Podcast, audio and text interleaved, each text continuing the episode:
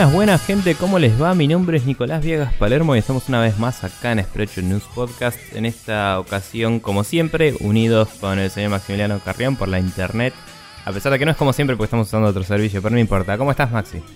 Eh, bien, eh, quiero terminar de descifrar qué poronga está pasando con mis aparatos electrónicos para poder grabar de forma cómoda y escuchándome lo que digo, porque así es como que estoy adivinando si estoy bien o estoy lejos del micrófono. A pesar de que veo el waveform y es como que dentro de todo está bien, pero no sé si está bien. Eh, pero fuera de eso, eh, estamos bien. Bueno, genial. Eh, excepto porque no, pero no importa. Eh, sí, estamos teniendo unos problemas de que nuestras computadoras se rehusan a detectar bien nuestros aparatos. En mi caso es la webcam, que no sería tan crítico. Pero en el caso de Maxi, a cada rato es como que no le quiere mandar el audio por donde a él le conviene. Y eso sí sería un poco más crítico. Así que. Sí, la revelación de las máquinas es real, ya está llegando y nos van a comer a todos. Sí, lo único bueno que se desprende de esto es que cada vez que te llamo para arrancar la grabación y veo tu cara de la pucha, me hace un poco de gracia. Eh, Eh, porque siempre es la paso, misma cara, que es como... Y nada, es momento radial para todo. Pero Sí, eh, vale aclarar que es el capítulo número 248, que no lo habías dicho hasta el momento. sí, eh, iba a decir en esta ocasión el 248 y colgué. Pero eh, sí. Eh, Expression News Podcast 248. Estamos ya prontos a grabar el 249 y 250, que lo vamos a grabar con un poco de antelación por las dudas, porque vamos a tener eh, invitados, como solemos hacer en todos los capítulos que son múltiplos de 50 por múltiplos, sí, de 50, porque mm, arbitrariedad pelotuda. Sobre todo porque sabemos que el podcast empezó en el capítulo 0 y nunca, nunca hicimos lo que nos prometimos hacer en el capítulo Sí. 0, básicamente. Hacerlo en el 49, en el 99, etcétera, Sí. etcétera. Eh, 98, pero. Sí, Sí, 99. 98, es verdad. Lo que sea, no entendí, no importa. Ya ni siquiera puedo pensar. Em, bueno, cuestión que sí, pronto vamos a grabar los dos. Así que ya tendremos todo eso resuelto. Y, pero antes hay que hacer este capítulo, el 248, así que vamos a empezar agradeciéndoles a todos ustedes como siempre. Eh, por ejemplo, a las personas como Diego Coronel, Fede Gardenbank, Lucas Abrín, Seba Rocco, Sergio Suárez, Maxi Ruiz, Aleka Wok, Facundo Romay y Jorge Peret que estuvieron comentando en distintos medios. Eh, más que nada, eh, hubo un post en Aspev Gamers, que bueno, que ahora se llama Aspev en- únicamente, eh, que los días martes van a empezar a, a siempre recomendar un podcast en particular. Y le- Maxi quería agradecer yo también. Eh, Maxi, ¿tienes algunas palabras? para Sí, decir? Puntualmente quiero agradecerle primero a Diego Coronel que no solamente se molestó en hacer el post en Asper, sino que además también se molestó doblemente en avisarme a mí y asumo que también te debe Sí. haber avisado a vos. eh, que justamente había hecho esto, nos explicó un poco cómo es la movida y que justamente la movida es que una vez por semana van a ir destacando proyectos dentro de Aspev, eh, de- proyectos de la misma comunidad y bueno, este martes nos tocó a Arrancaron nosotros. Sí. Exactamente, así que eternamente agradecido, muchas gracias Diego. Y también quiero aprovechar ya que estamos, porque como eso es como un agradecimiento así a las masas, quiero también hacer un agradecimiento personalizado al señor Facundo Romay que nos escribió vía Twitter y dice, justo salió el episodio nuevo para hacerme el aguante en una madrugada muy aburrida en el laburo, saludos barbas, así que estoy catarea de, asumo, seguridad barra vigilancia barra sereno barra alguna actividad nocturna que le toca Mm. hacer a Facundo Romay y me alegra doblemente el hecho de que nosotros lo podamos asistir en que esa tarea no sea tan imposiblemente aburrida. Bien. Eh, por otro lado, también quiero agradecer yo a todos los que estuvimos. eh, perdón. A todos los que nos recomendaron a través del hashtag de que, inis- que tuvo. eh, que Lunfa FM tuvo una iniciativa de hacer un hashtag llamado Escuche Podcast. Eh, escuche una palabra muy eh, digna del señor Some, imagino que viene por ahí la cosa. Eh, y quería agradecer a todos los que nos recomendaron ante los demás eh, usando este podcast, este hashtag. Así que nada, quiero que vayan y chusmeen esos posts porque nos recomiendan a nosotros, así como a tantos otros en una corta lista. En general están todos nuestros podcasts más amigos cercanos, ¿no? Como son eh, Checkpoint, como es Demasiado Cine, como es Rollos Catódicos y eh, como lo son Esponja y algún otro quizás. Nueva Partida no se también. cae, eh, Nueva Partida, todos los que son así cercanos en nuestros eh, círculos eh, sociales eh, internéticos. Así que si van y chusmean esos tweets, capaz que descubren algunos podcasts anexos que les pueden interesar, tanto de videojuegos como de otras cosas. Así que muchas gracias a ellos. Y ya que estamos haciendo agradecimientos particulares también, ¿por qué no? Un agradecimiento a Sergio Suárez que directamente dijo que somos el mejor podcast de videojuegos y eh, me parece un poco exagerado, pero aprecio mucho el sentimiento eh, y me parece genial que, que haya gente que lo considere así. Así que me siento muy eh, humbled. no sé. sí, la- eh, era exactamente la, misma palabra que estaba pensando yo intentando traducir al castellano y no conseguí una traducción efectiva. perfecto. Eh, ¿Honrado quizás? Sí, pero no implica eh, que no, lo mero- no me lo merezco. Sí, ponele. Eh, Ahí está. me, Bien, me nos sentimos muy humildece- humildados. Me humildece tu comentario. Que creo que ese sí, esa palabra sí funciona, me parece. Así que vamos a Bien. Dejarlo ahí. El escribano de Susana la ha dado como correcta, así que podemos proseguir. Dicho eso, quiero agregar una breve postdata sobre la gente hermosa de Lunfa, diciendo entre paréntesis, o sea que abro y cierro paréntesis eh, para decir esta frase. Todavía queremos la Podfest, así que este nada, eso, eh, teléfono para 2015, quien ¿no? desee atenderlo. La de 2015, ¿no? La de 2015. Todavía estamos Sí. esperando la Podfest 2015, sí. Sí, señor. Eh, Some, la reconcha de tu madre. Te quiero. Bien. Eh, Maxi, ¿cómo hace la gente para contactarnos y escribirnos por eh, este o cualquier otro capítulo? Por ejemplo, el capítulo pasado, que como viste el post este en Aspep no lo posteaste, entonces no tenemos ningún comentario de ahí y de casualidad nadie nos comentó en ningún otro lado. Contale. Sí. Eh, por ejemplo, pueden pasarse y escribir un correo electrónico en contact.spreadshotnews.com. Más información al respecto de nuestras vías de contacto seguramente vendrán eh, a la brevedad porque va a haber cambios con la migración y demás, pero no los vamos a discutir ahora. Eh, en cuanto a feedback general, pueden pasar por facebook.com barra News, que es básicamente nuestra fanpage. Ahí todas las semanas están tanto las noticias como los capítulos de nuestro podcast, así que ahí directamente abajito nos escriben, nos, dan feedback, nos piden saludos, lo que quieran y nosotros de ahí seleccionamos y los leemos.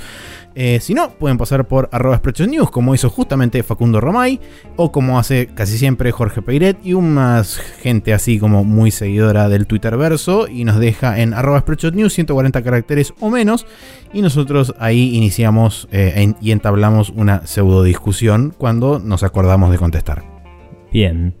Eh, hablando de acordarnos de contestar, también quería mencionar que el señor Pyro, de Persona No Se Cae, quiso escribirnos mails y estaba teniendo problemas. Así que nada, también pueden mandarnos mensajes privados por el sitio de Facebook. Yo creo que es hora de centralizar todo por ahí, como habíamos amagado la vez pasada. Y hasta que no nos estabilicemos, no sugerir otro medio de contacto por las dudas. Así que Me parece una buena si- idea. Si tienen un tema de discusión o lo que sea, vayan al sitio de Facebook y háblenos un mensaje privado, que esos los podemos ver y contestar como si fuera un chat inclusive. Así que vamos a hacer eso mejor. Eh, Pyro, si querés, puedes hacer eso. Eh, y si no, tenemos otro mail que te puedo mandar después si necesitas mandar mail, porque vos usabas más cosas de Google que, que lo que era Facebook y eso, así que capaz que no tenés. Pero bueno, tenemos un mail de Gmail que por ahora no lo estamos usando mucho, pero puede ser útil. Whatever. Eso. Vamos a pasar al capítulo porque ya dimos muchas vueltas.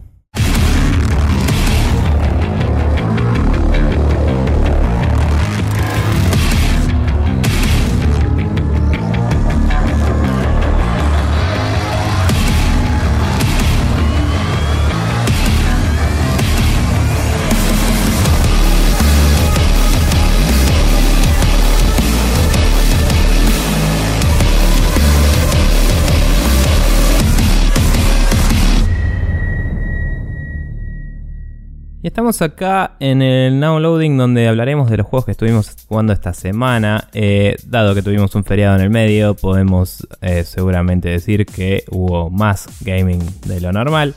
Eh, tenemos varias cosas de cada lado. No sé, Maxi, por dónde querés empezar. Voy a arrancar por, digamos, vamos a hacer un poco de housekeeping, como se le llama usualmente en eh, otros podcasts de habla inglesa. Eh, breve comentario sobre el Bayonetta, la versión de PC, recibió una, un parche oficial de parte de Sega, eh, actualizando y optimizando un poco más el juego dado que había cosas que no funcionaban del todo, ahora activaron eh, definitivamente el anti-aliasing, funciona perfecto y funciona como debe funcionar, que cada uno de los settings tiene su propia correspondencia en in-game. Eh, actualizaron también un tema de las resoluciones, que en resoluciones más arriba de 1080p era como que en algunas cinemáticas en particular hacía como una especie de picture in picture en lugares medio raros y se veía mal. Eh, eso lo arreglaron también. Y por último arreglaron los dips de performance que tenía en dos o tres lugares del juego. Justamente el otro día me metí a propósito en esos dos o tres lugares donde yo había detectado la, caída de framerate. Y en los tres lugares que yo me acuerdo de haber visto esas caídas no existen más. Así que eh, doble pulgar arriba para la gente que todavía no se lo haya comprado. Eh, ahora pueden, digamos, tienen la certeza de que están dando en óptimas condiciones el port. Así que por ese lado, bien Sega. Ahora, pasando a el Vanquish, que justamente salió el mismo día del feriado. Vanquish. exactamente, Vanquish. Y es un muy lindo port. La verdad que se juega excelentemente bien. Hay un único pequeño problemita que ya saltó a la luz debido a gente en NeoGAF que hace investigaciones así tipo este, este Noche Investiga. Aparentemente el juego tiene la maldición que tienen la gran mayoría de los juegos japoneses que se desarrollaron hasta cierto momento en particular de la historia de los desarrollos de juegos en Japón. Se ata parte de la lógica del juego al frame rate. Entonces, ¿qué sucede? Cuando se aumenta el frame rate, algo dentro del juego comienza a funcionar de forma diferente. En este caso es el daño que te hacen los enemigos a vos. Ah, bien. Por ende, lo que sucede es a mayor frame rate, mayor daño de los enemigos. Entonces te morís más rápido. o sea em, que un proyectil enemigo te pega por más frames y te hace pija. Correcto. Ok. Eh, lo que sucede es que cuando vos te recibís una cierta cantidad de daño en el Vanquish, se activa lo que se llama Augmented Reflex Mode, que es básicamente momento tequila o momento eh, eh, Max Payne. Sí. Ese momento Max Payne se activaba en dificultad normal en consolas a 30 FPS se activaba más o menos por unos 7 u 8 segundos y tardaba unos 5 o 6 segundos de daño en activarse. Jugando a 60 FPS tarda de 1 a 2 segundos en activarse y dura por 4 o 5. Entonces es una ventana mucho más cerrada, digamos, de eh, daño que vos podés recibir. Por ende, el juego se vuelve más complicado. Debo admitir que las primeras dos o tres veces que morí, eh, yo dije, ¿me están haciendo más daño o me parece a mí? Es en cierta forma agradable confirmar que efectivamente me estaban haciendo más daño. Es un toque choto que sea justamente por esa razón y no porque lo puse en hard, sino que simplemente lo estaba jugando normal. no es imposible jugarlo, pero hay que andar con un poco más de cuidado a la hora de jugar eh, yo espero y asumo que seguramente va a salir un parche, mm, no te digo ni mañana ni pasado, pero en el transcurso de esta semana sería ideal, mm. porque de hecho, si no me equivoco, había habido otro juego que lo portearon los mismos chabones. Si no me equivoco, era el Dark Souls 2 en PC y tenía exactamente el mismo problema con la degradación de daño de las armas. Se mm. degradaban extremadamente rápido con los golpes en el Dark Souls 2. Y eso también era un tema de que estaba atado parte de los sistemas del juego, estaban atados al frame rate. Entonces jugando 60 FPS se degrada todo más rápido. Qué pela eh, esperemos que lo solucionen la mayor brevedad posible. Pero la verdad que fuera de eso, el juego está perfecto, corre perfecto. La única cagada, que es la misma cagada que tiene el Bayonetta, que tienen muchos ports de juegos de PC a versiones de consola.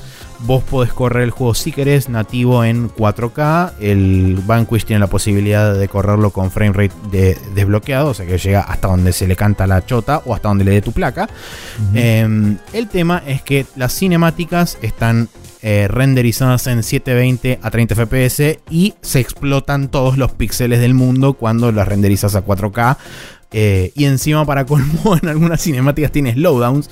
O sea que hay veces que ves las cinemáticas a 20 y pico de FPS, pero a 4K explotadas con los píxeles que te están estallando en la cara. Y es como, qué divertido todo esto. Pero bueno, Bueno. son cosas que suceden, sobre todo con juegos de hace 7, 8 años atrás. Sí, la realidad es que eh, yo lo compré, todavía no lo pude arrancar porque quiero terminar los otros juegos que... Va, el otro juego que estoy jugando ahora con historia, digamos. em, del cual hablaremos en brevedad. Pero... em, nada, el Vanquish en su momento fue el primero de este tipo de juegos que jugué yo, básicamente. Eh, jugué la demo hace mil años, la primera, porque tenía dos, ¿no? sí, tenía dos. Pues la primera demo me había parecido interesante, pero no tan. No tan como dentro de mi tipo de juegos que me gustan. Y después salió gratis en PCN una vez, o muy barato, no me acuerdo. Y Creo que salió, estuvo gratis un mes. Sí, lo agarré y me puse a jugarlo en difícil. Me acuerdo que la gente decía que duraba como 5 o 6 horas y jugándolo en difícil, en 5 horas pasé el primer capítulo. porque era una patada en la pija. Bien, Eh, Sobre todo porque el frame rate era lamentable en Play 3 y, y era complicado eh, pegarle a las cosas. Y era, como decía, el primer juego de este tipo que yo jugaba. Todavía no había jugado el Revengeance, obviamente. Y, y es como que para mí era mucho Twitch y controls de golpe, ¿no? Y, y acá es como que ahora ya estoy un poco más metido en la movida y tengo todas las ganas de volverlo a visitar ese juego porque me parecía muy copado toda la movida de cómo se transformaban sus armas y la armadura del chabón y todas las boludeces que puedes hacer. Es súper Sí. Japón a pleno y es como vamos los pibes. Y que Pero cuando bueno. estás en cover, tener un botón dedicado a prenderte un pucho y tirarlo es increíble. Eh, cuando. Ya que el, el daño está atado al, al frame rate, eh, tu daño también debería ser más, ¿o no? Sí, tu daño también se multiplica. El tema es que, eh, digamos, el rate of fire de los enemigos es bastante ridículo, Sí. justamente. Eh, entonces, siempre que quedas expuesto, salvo que estés, por ejemplo, haciendo el, el dashing así para adelante, que usualmente no te pegan. Sí. Eh, pero cuando estás tipo corriendo al aire libre, te recagan a tiros en 3 segundos. Entonces es como. Hay Sí. que tener en cuenta eso. Encima en difícil es como que me, lo, me lo imagino, debe ser bastante hijo de puta. Sí, no, por suerte, la verdad es que. hay un- difícil, como decía. como Eh, decía por suerte, el el límite máximo es 60 FPS. O sea que vos, aunque vos lo pongas en Unlocked Frame Rate y te Mm. vayas a 130, 120 frames, el daño máximo lo alcanza en 60 FPS. Así que eh, es interesante. Yo, para mí no debe ser tanto un tema de que la bala te pega más frames, sino que debe ser un tema de rate of fire de los enemigos. Eh, lleva a un techo de rate of fire al, a los 60 FPS y más de eso no da. No sé, pu- puede ser. O sea, en los juegos suele haber distintos, distintos, eh, distintas frecuencias para ciertas operaciones. En general, Sí, las, general los cálculos de física corren a menos frames por segundo que los de dibujado. Eh, entonces, por ahí tenés un juego que corre a 30, pero la física anda, digo, que corre a 60, pero la física anda a 30. Eh, que en el mod del Dark Souls 1 lo que pasaba era que como el frame rate y la física macheaban, cuando subías el frame rate, eh, la física se comportaba raro y por eso había un botón para volverlo a 30 si tenías que hacer un salto muy preciso o algo porque se cagaba. Claro. Eh, y por ahí esto es un tema de... Similar, Sí. claro. Por ahí es la- el tic de la inteligencia artificial que hace que dispare, es el que se altera. O por ahí es el de la física y el- la bullet, digamos, tiene física de verdad, que También no sé si es el caso, porque serían un montón de cosas vivas a la vez en pantalla que no tiene mucho sentido. Pero fue como lo primero que se me vino a la mente y después dije, no, pará, boludo, está lleno de balas todo el tiempo ese juego. No tendría sentido que cada uno sea una entidad viva que colisiona porque, olvídate, tu placa explota. Pero no importa. Si se derrite la Play. Sí, pero podrían ser raycasts. O sea, podría ser que durante el disparo del chabón te hace un raycast por frame. Sí. Y de golpe tenés el doble de frames. Entonces, eh, el chabón efectivamente te dispara dos veces por cada vez que te dispara. Por así decirlo. Eh, nada. Curioso, interesante. Charlas técnicas. Aprendan japoneses de mierda a eh, separar el frame rate de. eh, Sí, es el legado de los- la cantidad de años de desarrollo en consola estrictamente y sabiendo que tienen una arquitectura particular con un hardware particular que no va a dar más de X cantidad de, de frame rate porque no le da el hardware. Entonces es como que están casados con ese modelo y ahora que viene el tema de abrir a la PC y qué sé yo, se están encontrando con todas estas cosas para ellos nuevas. Para la gente que viene desarrollando en PC hace mucho tiempo, son cosas de 1 más 1 es 2. Pero bueno. Sí, sí, es raro, genuinamente, que el país con los robots más locos y las cosas más tecnológicamente interesantes tenga este tipo de problemas en desarrollo de juegos. Pero bueno. Sí. Eh, nada, con suerte. Bueno, está bien, esto es un port de un juego viejo igual. De hecho, eh, en el juego que yo estuve jugando no hay de estos problemas que podemos hablar a continuación. Eh, que es el Nier Automata, que lo estoy jugando en PC. Vos lo habías jugado en Play 4, ¿verdad? Así es. Bien, eh, me compré el Nier Automata de, como había dicho que iba a ser. Lo estuve jugando. Que yo sepa, lo arranqué después de la última vez que grabamos, ¿no? Sí. Sí. Bien. Habías dicho que- la última vez que grabamos, dijiste que lo habías bajado y que lo tenías listo para empezar, Listo. pero que no lo habías empezado. Perfecto. Así que nada, le metí unas 9 horas esta semana. Eh, voy un 18% de todas las sidequests, de todo. Eh, sigo en el primer playthrough. No, no lo terminé todavía. Eh, no sé en la historia en qué porcentaje estaré, digamos. eh, porque hice misiones principales. Estuve en varios escenarios, digamos. Estoy yendo hacia el bosque, si te sirve de algo. Ya sé dónde está, sí. Bien, eh, o sea, es cuando te dicen en cierto pueblo, te dice cierto líder de ese pueblo, eh, tendrías que ir al bosque porque, no sé, puede ser de tu interés, porque básicamente no hay una razón de la historia para que vayas al bosque, pero el chabón te dice, sí, hay, hay tipo, este tipo de personas en el bosque. Y es como, oh, tal vez deberíamos ir para allá. Y realmente no hay razón narrativa para ir ahí. Pero es como, bueno, supongo que vamos a ir al bosque. Eh, diría que de toda la historia hasta ahora fue el momento más flojo que hubo. Eh, porque ni siquiera es que te llaman y te dicen, che, anda al bosque e investiga lo que te acaban de decir que pasa. Como soldado que sos en tu protagonista, no tenés una misión que implique que deberías ir para allá. Pero no importa. Eh, es un juegazo, la estoy pasando muy bien. eh, es muy, muy copado todo. Las mecánicas, todo.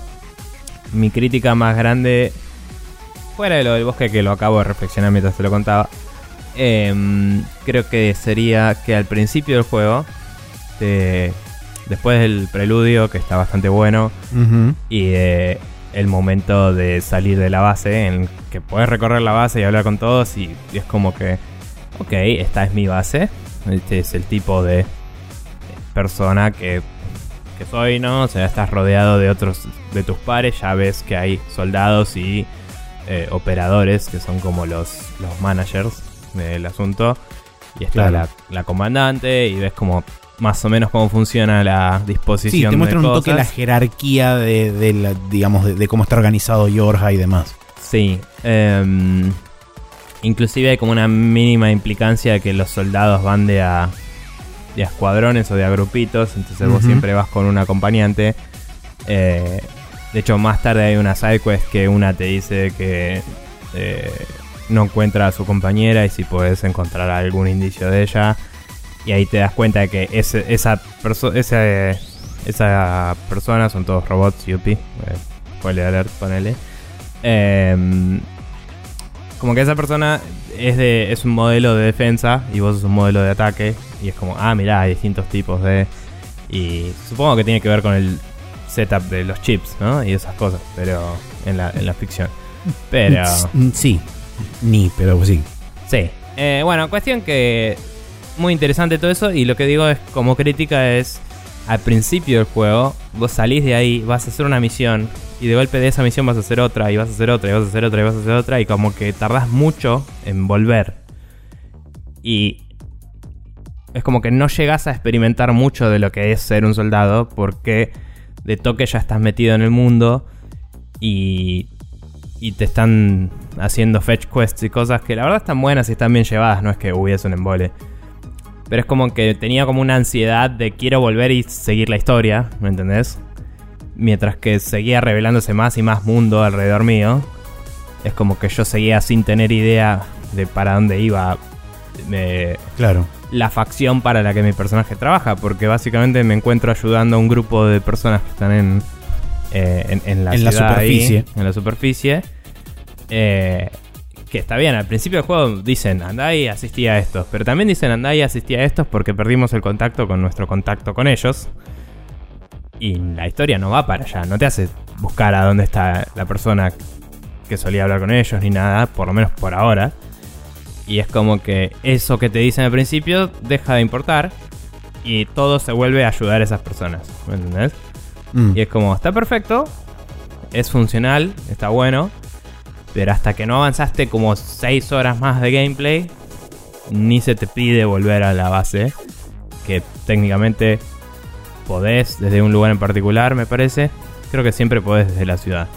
Hay una opción, mientras que en el resto de los de los lugares Ah, donde se que claro, bueno, sí, en en realidad. el resto de los eh, lugares que puedes hacer save no podés hacer fast travel hasta que se deshabilita más adelante, se habilita más tarde en la historia.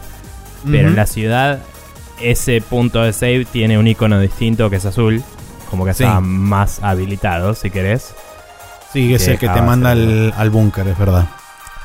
Y eso está bueno también porque se nota que ese punto de save tiene el mismo diseño que el de la base, que es todo así tecnológico, mientras que los demás están medio ocultos dentro de una máquina eh, que simula ser una máquina que vende golosinas que- o alguna boludez así. Eh, lo cual es interesante también a nivel construcción del mundo, ¿no? Eh, pero bueno, nada, entonces es como que eso, me pareció que le faltaba un poco más de setup al principio de qué es tu facción, cuáles son los objetivos de la misma y qué tipo de tareas desempeñas en el día a día para que todo lo que pasa a tu alrededor esté mejor contextualizado, porque me parece que muy pronto se salta a los conflictos de la historia, ¿no? Que no quiero decir mucho porque es bastante spoiler. Sí, es como que vos caes medio como paracaidista en un conflicto que ya está iniciado. Y medio Sí, como que, que te no tenés que agarrar un poco de- del- del aire hasta que te dicen, bueno, ok, sentémonos dos segundos, te explico qué onda, de qué onda va esto, anda. Sí, eh, un poco de eso, pero de nuevo, no está mal tampoco que vayas descubriéndolo vos por tu cuenta, porque No, obvio. tu personaje en teoría sabe lo que está pasando. Entonces, si si manejas bien la narrativa, es como que lo vas a ir descubriendo de a poco. Lo que digo es que eh, en el momento en el que llegas a la ciudad y no está este contacto que decían, che, no lo encontramos. Pero ponen, en la ciudad hay una mina que es un soldado de tu facción, que está al lado de la jukebox. Y le hablas y ni, ni, ni le mencionas. eh, que, che, acá había un contacto, ¿qué onda? O ¿qué haces vos acá? O estás en una misión o algo. Y es como... No me pareció fuera de lugar, me pareció, bueno, ok, a nivel videojuego, digamos, no está scripteado como que esta mina sea importante, perfecto. Pero me pareció una oportunidad desperdiciada para expander sobre la premisa inicial de no sabemos qué está pasando con este grupo de personas, anda a investigar, vas a investigar, están todos bien, pero necesitan ayuda. Podrías decir, che, están todos bien, pero necesitan ayuda, y que te den nuevas órdenes, y ser un poco más dependiente del búnker para establecer que estas son las intenciones de tu facción. Claro. En vez de que todo sea tipo, che, eh, ¿me lavas la ropa y volvés? Tipo, es como, no sé. Eh, y es como, vos estás haciendo técnicamente lo que tenés que hacer, pero hasta que vuelve a establecerse la comunicación con el búnker realmente y empieza a moverse la historia, tenés que hacer un montón de cosas. O podés hacer un montón de cosas, diría. Tenés que hacer pocas, pero tenés que recorrer un mapa gigante, digamos. Mm. Y, y es como que recién empezás a entender más cómo funciona la dinámica del búnker y la gente que está en tierra y de el fast travel y todo eso, cuando ya estás 6 horas adentro del juego y ya la tenés reclara en un montón de cosas. Y me pareció una progresión dramática medio rara eso. Oh. Dramática y a nivel gameplay también, en algunos aspectos. Pero bueno, nada, la verdad es que esa es mi crítica, digamos. Es como, empieza raro, podría... eh, raro, no bien, diría. Eh, tampoco me parece mal, es como... Raro Raro. neutral. Sí. Pero digo, eh, a- empieza raro n- no intencionalmente, no es que es tipo un viaje lisérgico en el que vas aprendiendo cosas raras en momentos inadecuados. Es tipo, no hay razón para que no te tengan más al tanto de lo que está pasando al principio. ¿me ¿Entendés? Claro. Pero bueno, fuera de eso, eh, estuve hablando con todas las personas y todo. El conflicto principal, digamos, a nivel existencialismo y cosas que te plantea el juego, se plantea bastante temprano en el juego, yo diría, y se va desarrollando muy a lo largo del mismo, lo cual está bastante interesante. Eso, eso es novedoso, digamos, normalmente lo esperas más a la mitad del juego y después desarrollo hacia el final. Pero es como que se plantean más facciones dentro de las que uno pensaba que había y empieza a haber un, un montón de grises en donde antes había blanco y negro y, y se pone copado el conflicto y vas conociendo NPCs copados y todo eso y me parece muy, muy interesante. Eh, y el gameplay está muy muy bueno. La, todo el manejo de los chips y eso. No sé si hice más sidequests de las que debería para este momento, pero es como que estoy un toque zarpado. Digamos, ya me compré todos los slots de chips eh, para este momento. Y me, de nuevo, no sé en qué porcentaje de la historia estaré, vos sabrás, yo no tengo idea. Pero es como que no estoy teniendo muchos problemas. Me morí un par de veces cuando peleé contra chabones nivel 35 o algo así por hacer alguna sidequest que estaba por ahí. Yo soy nivel 18. Pero es como que siempre llegué a agarrar mis chips de nuevo. Y, y tengo chips que me dan tipo más 15% de daño melee. O Sí. tipo cosas bastante heavy. Tengo el auto heal de más 5. El que cuando estás sin que te golpeen por un ratito. Me cura de Empieza a curar automáticamente. de a 2.5 o 3%. Entonces la barrita se y se, se llena de toque. Es recontra OPS. Sí. Y, y tengo el de también, cuando los mataste a 10% de vida. A la chota. O sea. Me puse. eh, Fue como quiero jugar ofensivamente. Entonces me puse más chips defensivos. Así yo puedo atacar. claro. y, y absorber daño. Entonces es como un poco el arquetipo de personaje que me gusta jugar que en, en los juegos más tirados a la acción, que es el, el tanque que ataca y no el tanque que defiende, digamos. Eh, la, la aplanadora imparable. Hmm. Pero nada, y como tal, uso, estuve usando bastante el hacha de, de los robots como arma Sí. secundaria. Y me gustó mucho que en un momento hice una sidequest que volvés al principio del juego del todo. Principio de todo. Y yendo hacia atrás, el nivel ese eh, de la fábrica, los enemigos se ponían en el mismo lugar y todo, pero es como que te da una ventaja táctica zarpada ir hacia el lado de atrás, porque es como que siempre estás en un lugar ventajoso. Y además son de muy bajo nivel, entonces es muy power trip zarpado darte cuenta que estás devorándote a los enemigos que al principio te costaban bastante, te- los haces recontra remil pija. Y de paso es como que la cámara, estando en las mismas posiciones que antes, solo porque vos estás yendo para el otro lado te das cuenta de algunos shortcuts que puedes abrir que son para volver para atrás. Y me pareció magistral el nivel game level design y toda la bola. Y está buenísimo que vas y encontrás eh, eh, algunas cosas que tienen que ver con el principio, entre las cuales había algo que pensé que había perdido. Voy a dejarlo ahí porque. Es buenísimo. spoilers. Cuando volvés, Pero lo agarré lo- y fue como, fuck yes. Y, y nada, ahora rompo todo lo que se me cruza y aguante todo. Es buenísima Eh, esa parte. Sobre todo si la encontrás antes de que, di que te digan que está ahí eso. Ah, no, no, supongo que la encontré antes de que me lo digan porque yo solo estaba yendo a cumplir la misión que tenía que cumplir, pero fui hacia el lugar donde termina la primera misión y ahí estaba. Claro. Y fue como, no, boludo, es reservado. lo agarré y Sí, fue como. Me pasó exactamente lo mismo. Pero nada, no sabía que después te mandaban ahí que hay una, una side quest de buscarla o algo. No, básicamente te mandan un mail diciéndote, che, fíjate que Claro. si no recuperaste tal cosa, anda a buscar Claro. por tal lugar que puede que Revisa esté". tus bolsillos, a ver si no perdiste las llaves. Básicamente. Pero nada, lo, lo agarré y ahora es como eh, destrozo todo lo que se me cruza y aguante todo. Y aguante, sí. Después de grabar voy a jugar un rato más. Ya fue. Está perfecto. Bien. Bueno, yo por mi parte seguí avanzando en Persona 5, ya calculo que estoy en el tramo final porque el juego se acerca rápidamente a la situación inicial del juego. Es como que pega así como un loop de loop, eh, porque básicamente el juego arranca con que a vos te meten en cana. Sí. Y me estoy acercando muy velozmente a que el juego se, digamos, ponga en paralelo, porque la historia básicamente es un retelling de lo que pasó hasta que te metieron en cana. Y es como que la historia ahora básicamente está a punto de llegar a ese punto. La Así gran que yo Maverick. calculo que de ahí en adelante debe faltar muy poco más y termina. Eh, ¿Sabes? Eh, en- en- no me acuerdo si se establecía al principio de la historia, pero te- se te reveló con el tiempo en qué fecha ocurre lo del principio, como para saber a cuánto estás de eso en la historia. No, pero digamos que estoy básicamente en el paso narrativo inmediato anterior a que sucedan los eventos del principio del juego. O sea, estás medio planeando ese heist o algo. No, estoy literalmente a punto de ir a, a robarme el tesoro de ese lugar, Ok. que es, digamos, cómo arranca básicamente el juego. Está bien, listo, listo. Sí, porque nada, el juego es heists de cosas y Sí, sos una- un grupo de ladrones que se tienen que robar tesoros de un lugar determinado y eso produce cosas. Sí. Eh, el tema es que el juego arranca justamente así. Vos te estás escapando con el tesoro de uno de estos lugares y caes en cana porque te atrapan.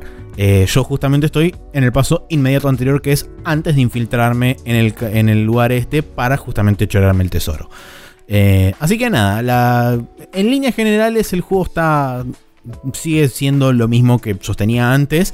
Eh, se nota que claramente al ser un juego que tiene que estar, digamos, diagramado a lo largo de un año escolar, entre comillas, eh, hay lugares donde se condensa un poco más la historia y hay lugares en donde la historia es un poco más relajada o un poco más distribuida, porque justamente en este último cuarto del juego se siente como que le están cargando más a la historia. De hecho, hubo más días de calendario que a esta altura ya no importa tanto porque, digamos que tu camino o el camino que vos premeditaste o que vos te planteaste en tu cabeza de decir, ok, yo le quiero dar bola a estos personajes, quiero subir estas habilidades, quiero hacer X cosa, es como que ya en este punto estás metido en, ese camino y no hay posibilidad mucho de cambiarlo, eh, salvo que arranques un New Game Plus.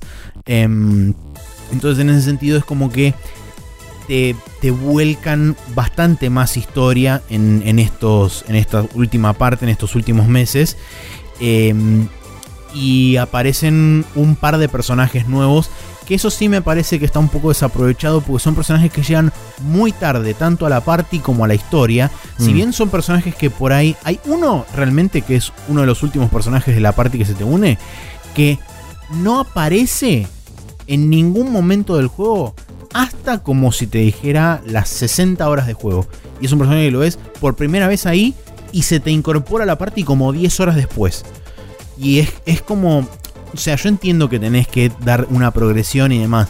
Pero me parece que darte un personaje de, de la party que tiene buenas habilidades y que su arco, digamos, narrativo es interesante por cómo lo plantean y que sé yo, cómo está atado a la historia.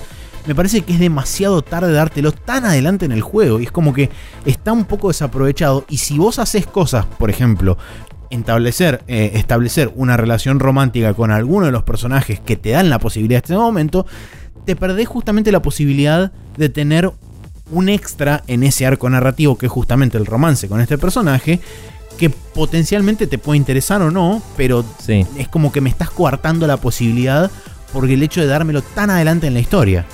Hay como una. O sea, en, en el típico camino del héroe, eh, en el primer acto se establecen los personajes y de última se puede dar un hint de que existe otro y después lo revelas más tarde y es como el mayordomo y tipo o algo así. Em, pero no sé de qué personaje estás hablando. Yo sé que hay uno en particular que es el único que se- me imagino que podría ser. No sé si decir por spoilers o no. No, no. no conozco mucho la historia, pero hay un personaje que digo, capaz que lo presentarían más tarde como esta persona nos va a ayudar en este heist o algo así. Pero digamos, está en la intro porque vos estás haciendo ese heist y capaz que la conociste justo antes y estás hablando de un posible romance, así que asumo que es mujer. Sí. En todo caso, puedes implicar que esa persona existe de antemano, solo diciendo que conoces a alguien o que bla, tirar hints, poner cosas acá y allá, y así cuando se revela es como, oh, esta persona misteriosa que estuve todo este tiempo preguntándome quién era, y es otra distinta reacción a, jodeme que había otra opción de dónde ponerla.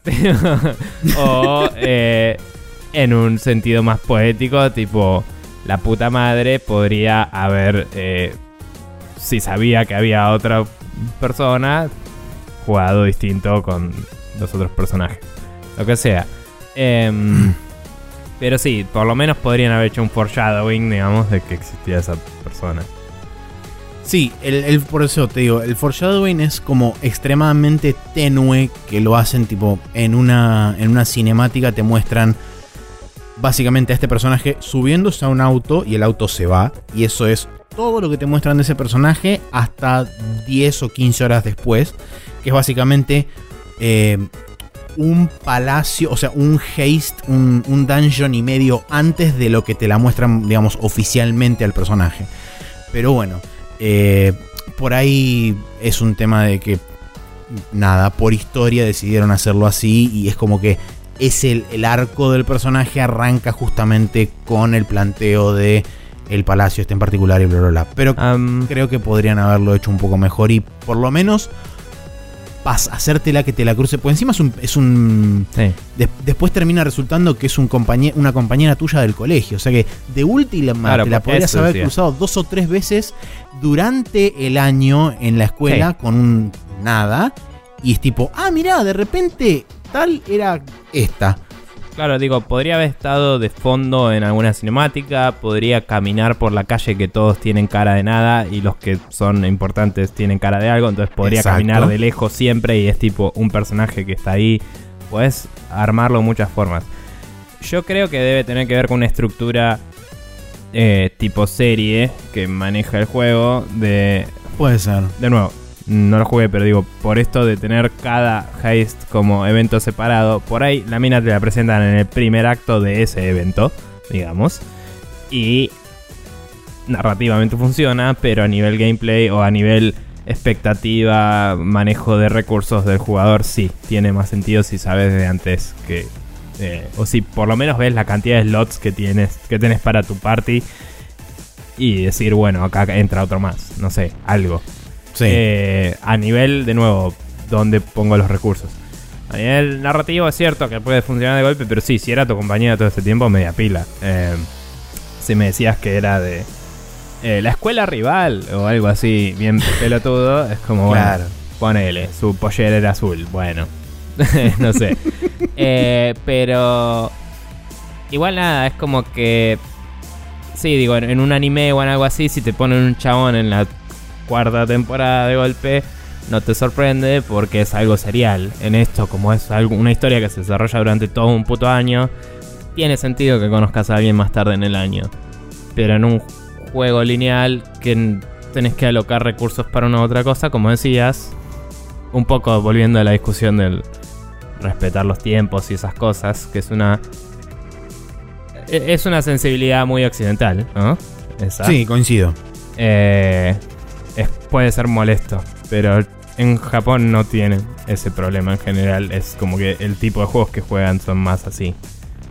Sí, no, obvio. Por eso es un tema de, idios- de diferencia de idiosincrasias y de cómo ellos ven, digamos, su, des- su desarrollo narrativo versus a cómo usualmente se ve en Occidente. Lo considero una diferencia más que a mí, no te digo que me jodió, pero que personalmente considero que por ahí se podría haber hecho o se podría haber, digamos, dado pistas de otra forma diferente. Pero nada, en fin.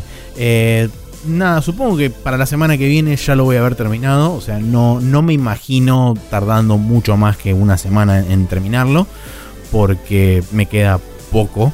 Eh, en realidad, no sé exactamente cuánto que tampoco me queda, pero asumiendo que estoy a punto de llegar al punto inicial del juego y el punto inicial es como el clímax, porque básicamente donde te atrapan y empieza, digamos, toda la historia. Digo, bueno, ok, de ahí hasta el final no debe faltar 40 horas más. Hay, que ver si es el clímax. Yo diría que te puedes guiar más por en qué mes del juego estás que por qué tan cerca del principio estás. ¿En qué mes del juego estás? Estoy en noviembre. Entonces sí estás cerca del final. Diría. Eh, o sea, creo que ese es un indicador mucho más grande porque decía antes, es tipo, tipo de la peli Maverick, que el chabón está a punto de ser ahorcado al principio de la película y ahí arranca. Cuando el mm. chabón llega a la parte de la, de la horca, falta como media hora para que termine la película todavía. Es como... Es un recurso narrativo también que te plantea una situación ya teniéndote una expectativa. Y después la peli, por suerte, tuvo la tuvo bien hecho que se tomó el tiempo de resolverlo. Sí, suerte el juego se tomará el tiempo de resolverlo también, pero claramente si estás en noviembre, entonces sí estás yendo hacia el final. Que si estabas en julio, sí. julio, era tipo, ok, es la mitad del año, punto. Tipo. Pero bueno, sí. Eh, nada, piola, ojalá que tenga un buen final. Sí. Eh, ¿Lo eh, seguís jugando en Easy o lo cambiaste? No, no, no, lo seguí jugando en Easy este, por un tema de que, bueno, ya ahora ya estaba metido en la dificultad esa y le di para adelante. Te, verías eh, y no, volví a mirar hacia atrás. ¿Te verías volviendo a jugarlo más adelante en, normal o, o, incluso en hard? O? Yo Quizás por ahí en normal sí, no, no creo que me, me juegue a, ponerlo en hard simplemente por el mm. hecho de que he hablado con, gente que ha jugado eh, juegos anteriores de la saga y me dijeron, normalmente lo único que te cambia el nivel de dificultad es qué cantidad de grindeo tenés que hacer y qué cantidad de daño recibís de los enemigos, es lo único que cambia. Y es como, la verdad, prefiero no tener que grindear 8600 horas. Así que es como que buscaré un, algo más equilibrado. Eh, porque sí, es verdad que ahora como lo estoy jugando en fácil, estoy un toque zarpado en OP. Porque el último, este último calabozo que recorrí eh, lo pasé prácticamente caminando porque estoy como 7 u 8 niveles más arriba de todos los enemigos del, del dungeon. Y es como, papá, explotas, eh, vos también explotas, vos también explotas. y es como, voy así caminando por el medio y nada me importa y voy señalando gente y va explotando a voluntad. Está bien, como el final de Saturday Night Fever, pero un poco... Exactamente. Bien. Eh, bueno, bien, eso es Persona 5. Eh, bien, y cambiando radicalmente de tipo de juegos a algo infinitamente menos japonés. Eh, pero bastante asiático también, porque en realidad el developer creo que era de Corea o China. No me acuerdo. Hoy leí una nota sobre eso un poquito. Eh, estuve jugando al PlayerUnknown Battlegrounds que he mencionado en conversaciones aparte, creo que no en el podcast, eh, de que me estuvo interesando, ah, interesando bastante después de ver algunos streams de Giant Bomb y escuchar cosas muy copadas sobre ese juego. Es un juego estilo Battle Royale, digamos, eh, o los Juegos del Hambre, para quienes no sepan qué es Battle Royale. Eh, de eh, entran 100, sale uno.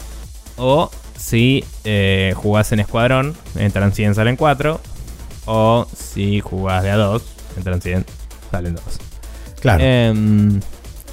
Em, empieza el juego, vas en un avión con 100 personas en total, o con otras 99, digamos y te tiras donde quieras en una isla. El avión eh, cruza la isla de un extremo al otro eh, en un ángulo random. Al principio del juego decide el ángulo y es como que puedes entrar por el este, por el norte, por el noreste, el nor-noreste, el sur, lo que sea, y ir hacia el extremo opuesto. Entonces vos ves la isla en un mapa.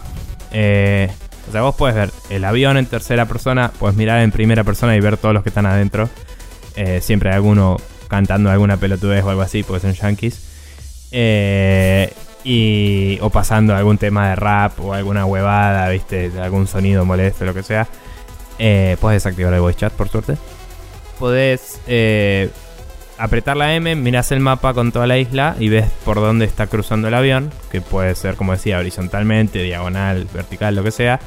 Y en base a por dónde va el avión, tenés que planear dónde más o menos te conviene tirarte en paracaídas para ver dónde puede haber armas y cosas para sobrevivir a esta situación. Eh, lo que veía mucho en los streams de Giant Bomb que me molestaba bastante es que nadie estaba teniendo en cuenta que el avión te imprime una aceleración. Eh, asumo, asumo que así es porque está hecho en Unreal Engine y la física está bastante prehecha. Convengamos que también es un mod de arma, así que. Eh, no, este no, este está hecho en Unreal Engine. ah, está hecho en Unreal Engine. Sí, bueno, eso es lo que decía. Leí una nota, es el chabón que hizo el DayZ. Eh, y el mismo. Eh, creo que se llamaba distinto. Eh, su nick es Player Unknown. Eh, ok. Pero nada, eh, es el chabón que hizo el DayZ.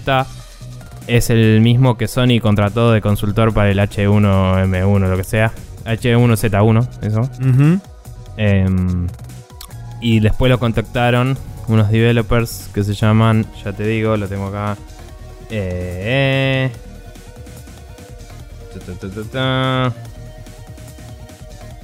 el chabón se llama Green. Eh, Brendan Green se llama. Ok. Y el developer es coreano y se llama Bluehole. Que no sé si no es el mismo que hizo el, el port de PC de, del Nier Automata, de hecho, porque el logo me sonaba zarpado. Y por ahí estoy flasheando, pero me sonaba que lo acababa de ver cuando empecé a jugar el juego. Así que, no sé, eh, don't quote me on that, pero puede ser. Cuestión que eh, este juego lo que veía en los, eh, streams y eso es que todos se tiraban y iban para donde les parecía. Y me parece que tiene más sentido tirarte y ir en dirección, digamos, que salga el vector desde el, el avión, así puedes tomar más distancia, ¿no? Entonces, saltando desde el avión, tirándome en direcciones que no sean en contramano a donde venía el avión, me viene saliendo bastante bien alejarme mucho del camino del avión, porque voy con esa velocidad tomada. Claro. Y em, me estoy pudiendo esconder bastante lejos de los demás y, agarrar, no sé, vas a un lugar que sea un grupo de 4 o 5 casas y ahí vas y abrís y ahí en, todas hay algo para agarrar, que puede ser armas, eh, armaduras, cosas para curarte, lo que sea. La primera vez que jugué me tiro en un set de casas, veo que estaba más o menos solo, pero que justo venía otro chabón y uy, la puta madre que estaba aterrizando cerca. Y yo había apretado sin querer el alt en, el teclado, que el alt te desbloquea la cámara y no me avivé porque no sabía los controles todavía.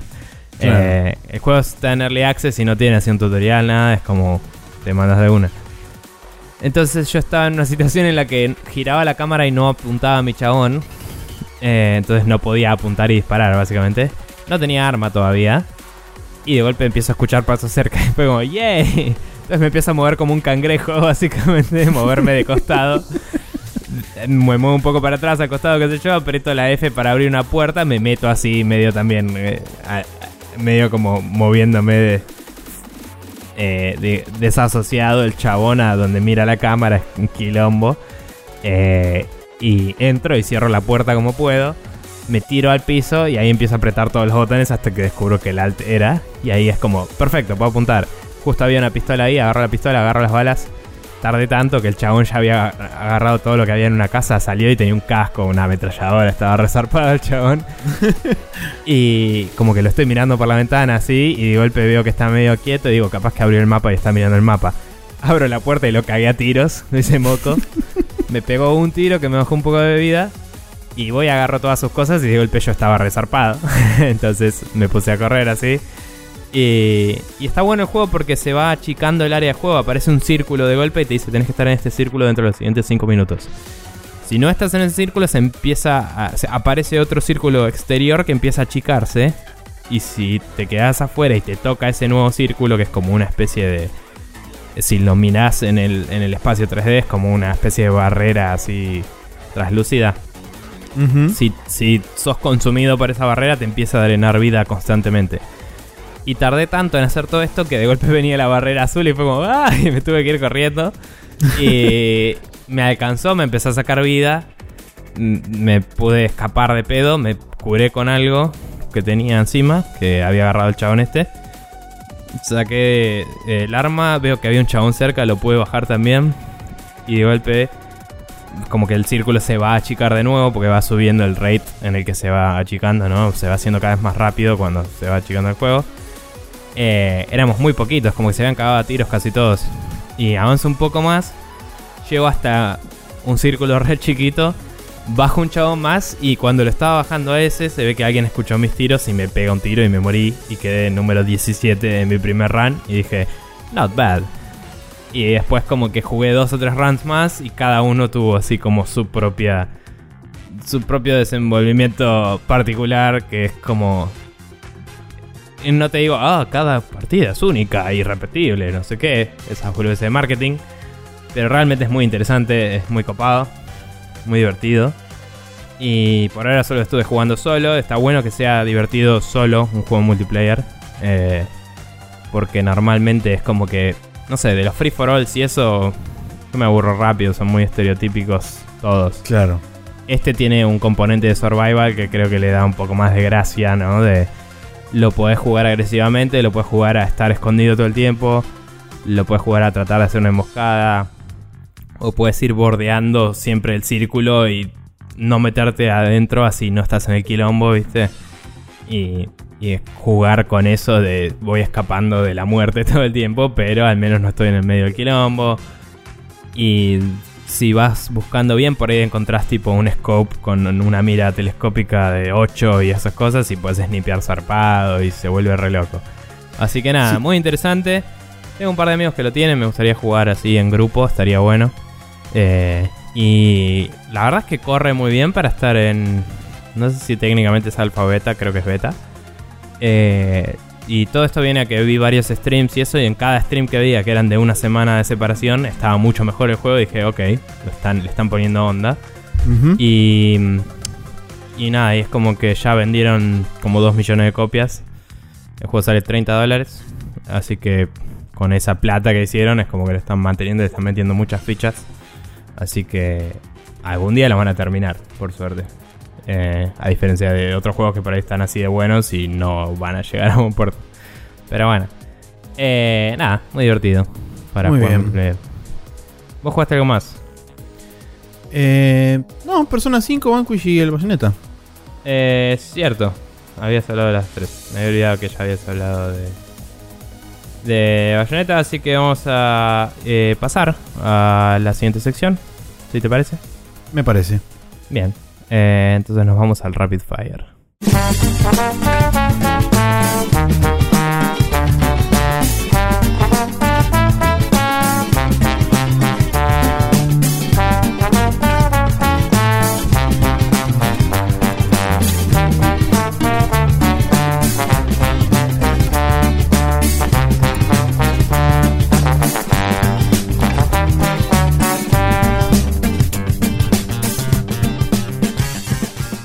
Estamos de vuelta en el Rapid Fire, donde hablaremos de las noticias de la semana pasada.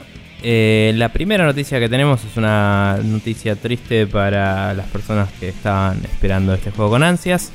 eh, porque el Red Dead Redemption 2 fue retrasado hasta otoño de 2018 en nuestras tierras. Eh, primavera en tierras del norte. Em, nada, Rockstar salió con algunos screenshots nuevos del juego para satisfacer a las masas y una noticia para enervarlas. diciendo esto básicamente. Eh, no sé si hubo muchas razones de por qué, pero es como queremos hacer un producto, bla bla bla, y que esté bueno, y etcétera. Lo mismo de siempre. Sí. Eh, la verdad es que los screenshots se ven bastante bien. Eh, hay, si te pones a mirarlos en súper detalle, hay algunas boludeces que decís, ay no, la verdad que esto no me cierra. Pero creo que si logran, si logran lanzar algo que se vea más o menos así en un open world, va a estar tapado, básicamente. Sí. Em, Yo Nada. sé que en algún momento de este podcast lo dije, pero no me acuerdo en qué momento de este podcast lo dije. Sé que sucedió desde el momento del anuncio hasta el programa este que estamos grabando ahora. Pero en ningún momento yo tuve fe y lo dije públicamente de que este juego iba a salir en 2017 como originalmente Sí. lo habían anunciado. Yo tenía fe en, su, en un principio, después me olvidé que existía el 2, básicamente. Al punto que me lo recordó cada persona que le mencioné que estaba pensando en vender mi Play 4. Y cada vez que me lo recordaron era como, ah, cierto, porque ya me lo había olvidado de nuevo. Así que supongo que no me pone mal que se haya retrasado. Pero, no sé, es como... Sí, creo que fue el día que anunciaron el juego que yo dije, yo les creo que van a salir el 2017. Vos me dijiste yo ni a palos y fue medio así. Eh, pero... Es posible. Pero bueno, nada, creo que eh, la gente cuando salga lo va a comprar a rolete y con suerte el juego estará bueno porque Rockstar no viene defraudando últimamente. Así que habrá que esperar un poco más Fal- y listo. Sí, faltante de juegos durante este año no hay, así que Es este, creo que en cierta forma también es una bendición que no salga en 2017. Ujú. Eh, por ende, de forma medio indirecta, gracias Rockstar por haber retrasado el juego al año que viene. Eh, bien, la siguiente noticia es que un jurado va a tener que decidir si el nombre de Dota le pertenece o no a Valve. Justamente esto viene a colación de dos nuevos estudios mobile. Recordemos que originalmente Valve había hecho un arreglo con este, la gente de Blizzard porque justamente eh, el nombre Dota se desprende de el Warcraft 3, porque era un mod creado para el Warcraft 3, y por alguna razón eh, Blizzard tenía algún tipo de control o algo así em, sobre la, la IP de, Dota. El tema es que Blizzard le extendió la derecha y le dijo a Valve, bueno, dale, no hay problema. Pero ahora aparecieron dos estudios mobile que se llaman Lilith y YouCool, que justamente están eh, desafiando a esta, esta supuesta tenencia de la IP de, de Dota por parte de Valve. Van a ir a un jurado y este, un grupo de jueces y demás va a definir a ver qué onda, si esto es así o no, o si directamente la, la, la IP de Dota pertenece básicamente a dominio público y todo el mundo la puede usar como se le cante y bla. O si eh, esta gente tendría que o pagarle regalías a Valve por el hecho de usar la IP o por usar el nombre o directamente no usarlo y cambiarle el nombre a sus respectivos juegos. Que este uno se llama eh, Heroes Charge, así que ese no tendría mucho sentido, pero seguramente deben usar Dota y la palabra Dota por ahí dentro del juego. Mm. Eh, y el otro directamente se llama eh, Dota Legends, así que es como, bueno, está bien. Era el nombre más derivativo de la Tierra. Claro. Los Legends y Dota juntos. Pero nada, eh, lo que ellos apelaban ante el juez era una un argumento mm, tan interesante como boludo que decía que eh, el Dota era trabajo de muchas personas, entonces no era de nadie. Y el juez medio que le dijo, sí, Star Wars Episodio 7 también y es claramente Disney, capo. O sea, no hablemos boludeces. Y que me pareció una respuesta muy sensata del parte del juez. Eh, pero lo loco fue que sí se reconocieron dos temas que había dando vueltas, que es que uno, hace muchísimo tiempo había un forum post donde eh, los del Dota, uno de los del Dota había puesto que el Dota se volvía open source. De hecho, el, el Dota 1 es open source, aparentemente, me contaba un amigo. Y eso implicaba que si lo usabas para fines no comerciales, podías usar el nombre de Dota y todo lo que contenía el Dota. Eh, pero era para fines no comerciales. Y el Dota 2 está vendiendo sombreritos a lo loco, entonces sería el más comercial de todos los fines. Entonces hay un argumento ahí, un poco. Dicho eso, ese argumento, si se tomara como legalmente eh, relevante, el post en un foro, que no es un documento legal ni a palos, si se tomara como relevante eh, legalmente, también estas nuevas empresas no podrían vender nada con ese juego, eh, imagino. Y eh, después había otro tema más, que ahora me lo olvidé, así que no importa. Bien, perfecto. Pero sí, en la nota estaba todo el resto. Em, nada, la verdad es que honestamente no creo que vayan a sacarle el nombre a Valve. Sí me pregunto si hay alguien adentro de Valve ahora rompiéndose el coco pensando en nombres alternativos por las dudas. Eh, Y muy probablemente. Tipo, ¿qué, qué, debe ser el peor laburo que puedes tener, buscarle un nombre alternativo a Dota 2. Es como Sí. cualquiera. Pero bueno, nada. En la siguiente noticia tenemos que Capcom anunció que el Dragon's Dogma Dark Arisen, eh, o Ari- Arisen, nunca supe cómo se pronunciaría. Sí, Horizon. Sí, supongo que el voice acting le decía el Arise, Arisen. Pero, a- a- Arise- sí, panel. Dark Horizon eh, para va a salir para PlayStation 4 y Xbox One. Eh, supongo que es la misma versión que salió para PC hace ya un tiempo. Em, va a salir hacia final de este año, ¿verdad? Eh, Sí. Habían dicho. Y eh, como acá bien comentás, es lo más cercano que va a tener mucha gente a... eso creo que sonó, perdón, tengo parlante prendido. Creo que lo más cercano que va a tener mucha gente a el juego este que no me sale ahora. Deep Down. Pero el Deep Down, sí. Eh, nada, la verdad es que el Dragon's Dogma fue un juego bastante zarpado de Play 3 y creo que hay mucha gente que no tuvo la oportunidad de jugarlo. En, en Xbox también había salido, ¿no? Sí. Sí, en Xbox 360 también. Bien, y creo que hay un lindo nivel de Monster Hunting para hacer en ese juego y puede estar bueno. Hablando de lo cual... Sí, hablando de lo cual, justamente, la gente de Capcom anunció una versión de Switch de el Monster Hunter Double Cross o Doble X, eh, que no sé si se llama de esa Double misma forma en Cross. Occidente. Eh, no, es el Generations 2, creo. O. O sea, el, el- el Cross era Generations en, en Occidente porque Cross se puede malinterpretar como cristianismo y boludeces de Nintendo of America. Eh, supongo. Eh, Double Cross creo que era Genesis. eh, digo, Generations 2. Ok, Em, bueno. eh, está confirmado para Switch en Japón. Asumo que será cuestión de tiempo esperar a que se confirme para el resto del mundo. Y por supuesto, como que postre a este anuncio, las acciones de Nintendo saltaron hacia arriba porque eh, Sí. aguante ser especulador, hijo de puta, y eh, mover plata de un lado para el otro. Em, y Más nada, o menos Así que, 5,5% habían subido, decían. bien. Eh, Y, por supuesto se pueden olvidar de conseguir una Switch de acá al año que viene, o a- por lo menos hasta el momento en que salga el Monster Hunter, debido a este anuncio. Sí, sí, la verdad es que van a vender a lo loco, sobre todo en territorio asiático, imagino. Eh, y hay mucha gente que lo importaría probablemente, sobre todo si existe la remota posibilidad de que tenga múltiples idiomas en el mismo cartucho, Cartucho. ahora que son region free. Y si no, al menos mucha gente no va a necesitar comprar otra para jugarlo importado. Que de podcast y eso escuché a algunos enfermitos que tenían una 3DS japonesa solo para jugar Monster Hunter antes de tiempo.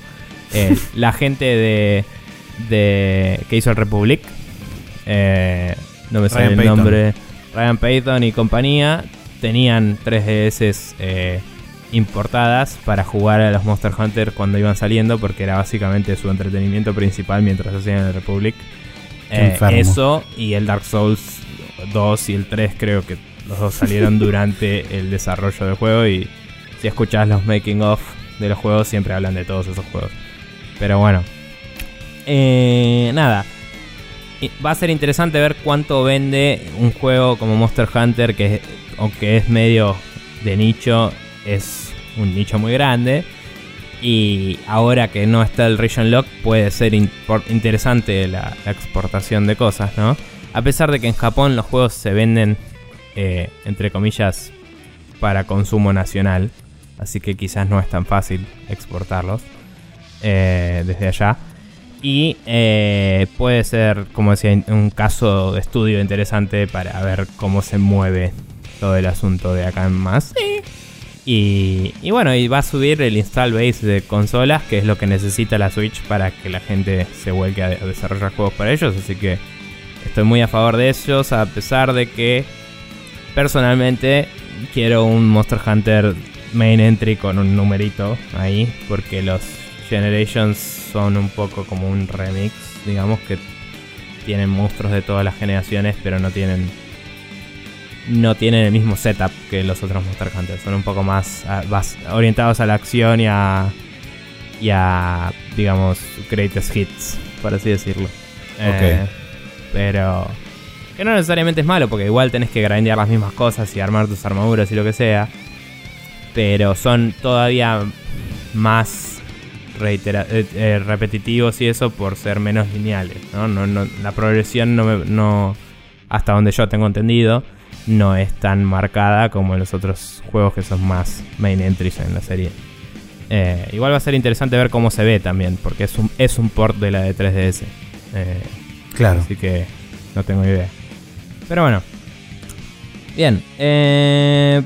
PlayStation introduce a su store un, es, un sitio, un subsitio, digamos, dentro del store que es, es, para que sea curado por desarrolladores, entre comillas. Eh, el mismo se llama, eh, el nombre estaba por acá, The Creators. Eh, el se cual, mataron con el nombre. Sí en el cual un montón de desarrolladores recomiendan juegos de sí mismos antes que nada, porque son todos unos hijos de puta, y a continuación de otras personas. Eh, y entre esos desarrolladores hay varias empresas ya invitadas a participar, como eh, Media Molecule, eh, Guerrilla Games y todos los que tienen que ver con Sony, digamos, Square Enix y algunos más. y estaban Psyonix, Double Eleven, Capybara, Super Giant y este Square Enix también, que ya lo mencionaste. Sí, sí, sí, esos son los que fueron invitados a participar. Sí. Eh, nada, la verdad es que la idea está buena de tener una selección de los developers. De hecho, creo que todos los años nos interesa bastante a nosotros ver los posts de Gamasutra de los top 10 de cada uno de los developers que participan de Gamasutra. Siempre tienen un punto de vista copado por estar dentro de la industria y saber exactamente cuáles juegos son los que están empujando la industria para adelante y cuáles no, digamos. Eh, entonces es como copado eso, pero hay que ver cuánto es un, una movida de marketing y nada más y cuánto es una selección interesante de juegos. Así que veremos. ¿Qué libertad tienen ellos realmente para poder elegir lo que ellos consideran que debería estar dentro de ese programa y no que tanto es bajada de línea de no, mira porque...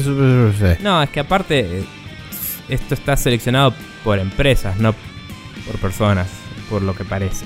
La verdad es que eh, no hay un grupo de personas y hay empresas, porque por ejemplo mm. está eh, Shuhei Yoshida, está el fundador de Media Molecule, Johan Reedy y Herman Hulst, que es el jefe, digamos, de Guerrilla Games, que eso sí son personas que están seleccionando y creo que también se van a ir agregando cada vez más individuos que hacen esa curación, pero además también están las empresas por otro lado. Es como que esos son individuos de Sony, básicamente. Pues son todas empresas de Sony. No sé si los que invitaron ellos de, estas otras empresas que mencionábamos, de Capybara y Square Enix y todo eso. No sé si esos tienen que proponer a alguien que los represente o cómo funciona. La verdad es que esto ya está andando en el store hoy. Yo no me metí al store esta semana para chosmear. Eh, no sé si vos lo hiciste. No. Pero eh, nada, vayan, vean y fíjense si les interesa. A mí me parece que la idea está buena, hay que ver cómo fue aplicada y cómo se desarrolla desde acá. Eh, parece que ya estaría live en los stores de Estados Unidos, Alemania y Francia, no sé si ya lo habrán puesto en alguno más, pero al momento de esta nota, esos son los stores que lo tenían habilitado. Muy bien, perfecto. Eh, última noticia de este Rapid Fire es que Crackdown 3 eh, será otro de los juegos que traerán soporte para el programa Xbox Play Anywhere, o sea que también va a estar disponible en Windows 10 además de en Xbox One. Una razón más para no comprarse una Xbox One. Vos me estás diciendo que en mi PC con Windows puedo aprovechar el Power of the Xbox Cloud, Maxi. Sí, te estoy diciendo exactamente eso. Oh, por Dios, no puedo creerlo. Está totalmente fuera de mi universo de posibilidades. No, eh, porque gracias al poder de la Xbox Cloud Service Sarasa no sé cuánto repija, vos vas a poder disfrutar de todo el poder de la nube en la pantalla de tu televisión y o eh, monitor preferido. Bueno, no importa, la cuestión que creo que esto claramente denota que lo del Xbox Cloud murió por lo menos para Crackdown. Eh, supongo que puede ser que se siga llamando Xbox Cloud alguno de los servicios que usan para el multiplayer, ¿no? Eh, así como Steamworks se llama el de Steam. Pero es como que el- toda la venta de humo que fue eso en una E3 que fue en el 2014, Creo que en el 15. 2015. em, toda esa venta de humo es como que quedó en la nada. No sé, no, no, ningún juego salió con el poder de la Xbox Cloud. Lo más cercano que salió fue que el, el juego de Remedy, este el Quantum Break, Quantum eh, streameabas video. ¡Wow! Y era. Bueno, gracias. Eh, pero Sí, nada. Ya lo podía hacer con Netflix, o sea. Sí, sí, no sé. Whatever. Así Pero que. bueno, en fin, eh, para la gente que le interese, supongo que eh, bienvenido sea entonces que el Crackdown 3 se va a poder jugar no solamente en Xbox One, sino que también se va a poder jugar en eh, Windows 10. Asumo que con todas las ventajas que trae el Xbox Play Anywhere, que no sé cuáles son porque no lo uso. lo compras así en que- uno y lo puedes tener en el otro, principalmente. Exacto, pero me refiero en cuanto a este, conexión de las consolas y las cuentas de live y qué sé yo, capaz que te permite jugar cooperativo o alguna mierda de esas. Ah, eso no sé. Sí, eh, no sé si sí, funciona crossplay no, creo que puede ser. tiene eh, Xbox Live Play Anywhere. Eh, no sé si es un requerimiento. Sé que lo banca. Eh, Claro, bueno. lo que sí, digo obvio. es que no sé, si una, juego. no sé si una licencia de juego te permite jugar desde dos computadores a la vez o no. Depende del juego, probablemente. Siendo de Microsoft, no me sorprendería que lo banquen porque es un punto de venta copado. Sí, Em, pero bueno, nada. Igual también lo que me extraña es que no venga atado a un re-release de los viejos Crackdown. Porque que yo sepa, nunca salieron en PC. Entonces, Eh, creo que no. poner este disponible en PC me parece un poco colgado, ¿no? No sería la. Pero es lo mismo es lo mismo que va a pasar cuando anuncien el Halo 6, que ya dijeron que no va a estar en la E3, así que tachame esa eh, predicción. Pero Bueno. este va a pasar lo mismo con el Halo 6. O sea, ya dijeron que el Halo 6 iba a ser multiplataforma. De hecho, iba a estar, iba a venir con el programa de sus Play Anywhere. Em, pero del Halo 5 para atrás no están en PC, salvo el 1. Y es como, bueno, entonces en algún momento o vas a sacar la Master Chief Collection o eh, vas a sacar del 6 en adelante, supongo. no Bueno, sé, eso iba a que decir. La, la Master Chief Collection ya corre en una arquitectura símil PC, entonces pueden tranquilamente pensar en sacarla. El punto es que eso es una conversación para cuando se anuncie oficialmente el Halo 6 y veamos qué trae. Pero Sí. ahora que está anunciado oficialmente que esto va a pasar con este juego, me resulta raro que no haya un y podés jugar al 1 y al 2 si vos sos de PC y no tenés idea de qué carajo estamos hablando. Ahora, en este en esta plataforma o lo que sea, no importa. Pero nada, me pareció que lo manejaron medio mal.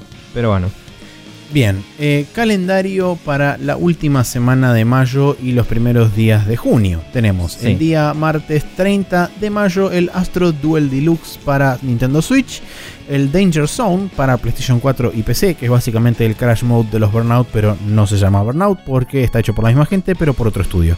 bien. Em, el MXGP3, que es The Official Motocross Video Game para Windows, PlayStation 4 y Xbox One. Eh, el Star Trek Bridge Crew, finalmente, para HTC Vive, Oculus Rift y PlayStation VR. El East Mm. Origin para PlayStation Vita. The Walking Dead Season 3, Episodio 5 para Windows, Mac, Play 4, Xbox One, iOS y Android.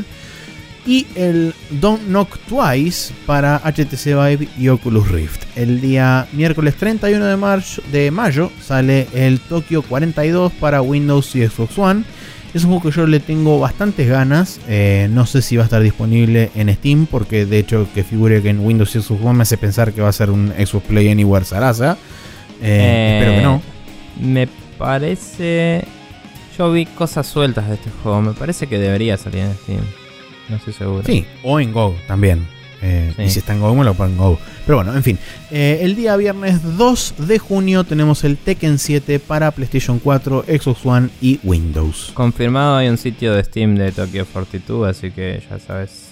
Después Bien. te fijas dónde lo compras.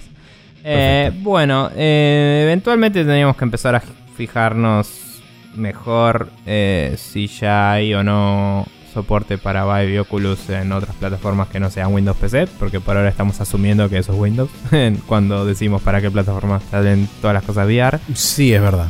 Pero bueno, por ahora chicos sepan que Windows es la plataforma default para VR. Eh, vamos a... eh, ah, y nada, Canonic... eh, como había dicho cuando vi el, el trailer del Tekken 7, eh, Canónica Akuma, muy lindo, pero ¿dónde carajo está King? ¿Eh? Esa es la pregunta. Bien, ahora sí vamos a pasar a un hot coffee en el cual discutiremos un poco sobre eh, eventos videojueguiles internacionaloides.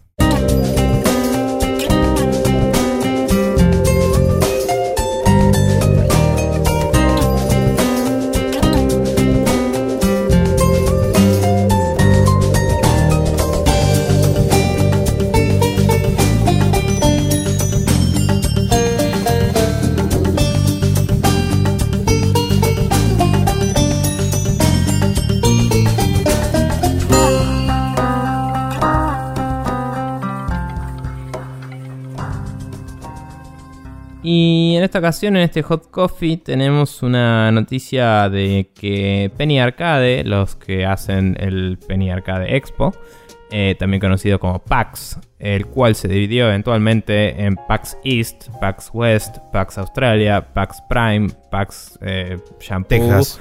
PAX eh, Tostadora y PAX Ventana eh, Corrediza, etcétera.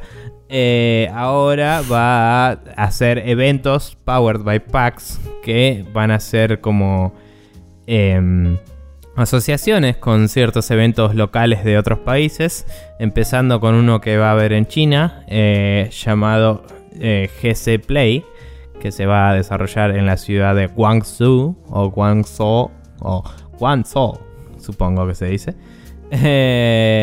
Ponele, y- sí.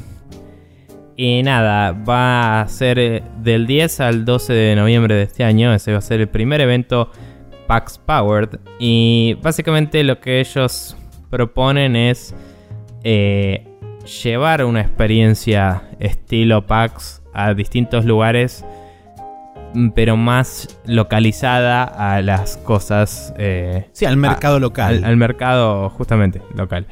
Em, nada, la, la premisa me parece bastante copada. Esta gente tuvo un éxito descomunal. O sea, PAX empezó como algo muy chico y hoy vas y se llena más que la E3, básicamente, a cualquiera sí, de de, sus hecho, eventos. cuando se ponen en venta las entradas, vuelan tipo en horas nomás. Sí. O sea, no- ni, siquiera, ni siquiera llegan a estar a la venta un día entero, que ya desaparecieron. Sí. Y me parece que alguien que ya tuvo tanta experiencia con armar eventos de este, tipo, de este estilo eh, puede aportar mucho a cada uno de los, de los eventos locales. eh, en cuanto a organización, en cuanto a contactos, eh, llevar developers exitosos, llevar charlas, llevar, eh, no sé, publishers, eh, medios, porque nada, obviamente que todos los de PAX se comunican con todos los medios principales, entonces por ahí de golpe en China, donde es un mercado totalmente distinto, si tenés ayuda de una gente un poco más eh, eh, orientado a lo occidental para Mm. tu evento, por ahí puedes tener una cobertura occidental más importante que antes y expandir tu mercado, ¿no? Sí, Eh, tal cual. Y nada, hay como muchas variables en juego. Em, el anuncio es chiquito, no sé si tenemos mucha más información ahí que explorar, más que lo que puede implicar la premisa, ¿no? Eh, Sí, yo creo que es interesante analizarlo desde el punto de vista que, eh, digamos, tiene como nombre o como rótulo Powered by PAX, o sea que eso ya conlleva un peso bastante interesante. Eh, por supuesto que al tener solamente un evento anunciado oficialmente hasta ahora no se pueden sacar demasiadas conclusiones. Yo lo que quería hacer era ana- analizarlo por ahí un poco más a futuro, pasando por ahí un poco por las, las etapas más lógicas que van a ser seguramente uno de estos eventos en China porque es un mercado emergente, es un mercado que hoy en día tiene mucho potencial a futuro, es un, es un mercado que se está organizando todavía, entonces creo que le viene bien una mano externa de afuera para decirle cómo más o menos empezar a plantear y demás y cómo organizar el evento y cómo nuclear un poco también por ahí una escena que no está del todo organizada dentro del mismo país. Eh, con ese mismo prospecto me imagino que también van a hacer algo similar en Japón, dado que en Japón si bien hoy en día por ahí la escena indie está bastante más organizada con varios viajes del Indie Mega Booth que estuvo presente durante ya dos o tres años en el Tokyo Game Show. Me parece que esto también le va a servir por ahí un evento Powered by PAX que esté íntegramente dedicado a esa escena o que la, la resalte todavía más por encima de lo que se hace usualmente en el Tokyo Game Show, que es espectáculo, quilombo, teta, culo y demás. Em, me parece que le va a aportar también una nueva eh, o una mejor visibilidad a la escena indie de Japón. En Europa también podemos esperar algo similar. Si bien Europa es un mercado muy establecido y que ya tiene, digamos, su escena indie y demás, además de que está la Gamescom, etcétera, etcétera, creo que tener eventos por ahí más regionales o de cada uno de los países de Europa también le puede aportar a cada una de las regiones una relevancia una eh, nueva visibilidad frente al mercado internacional que no se lo daría, por ejemplo, una Gamescom, porque está todo concentrado en un solo lugar. Eh, y creo que una vez que estén establecidas por ahí esos tres o cuatro grandes lugares de eh, este tipo de cosas, ahí recién me parece que va a entrar en juego el resto del mundo y por ahí ahí ya empezaría a correr Latinoamérica, algún otro que otro lugar de Asia. Australia ya tiene su propia PAX oficial, así que no creo que haga mucho más al respecto. Capaz de expandirlo un poco más, pero digo, tampoco tiene muchos centros urbanos como para necesitar muchos eventos más que ese que es gigante, ¿no? Claro. Exactamente. Pero... digo, me parece interesante analizar, digamos, partiendo desde, desde ese nuevo punto de salida que me parece que es perfectamente posible analizarlo desde ahí.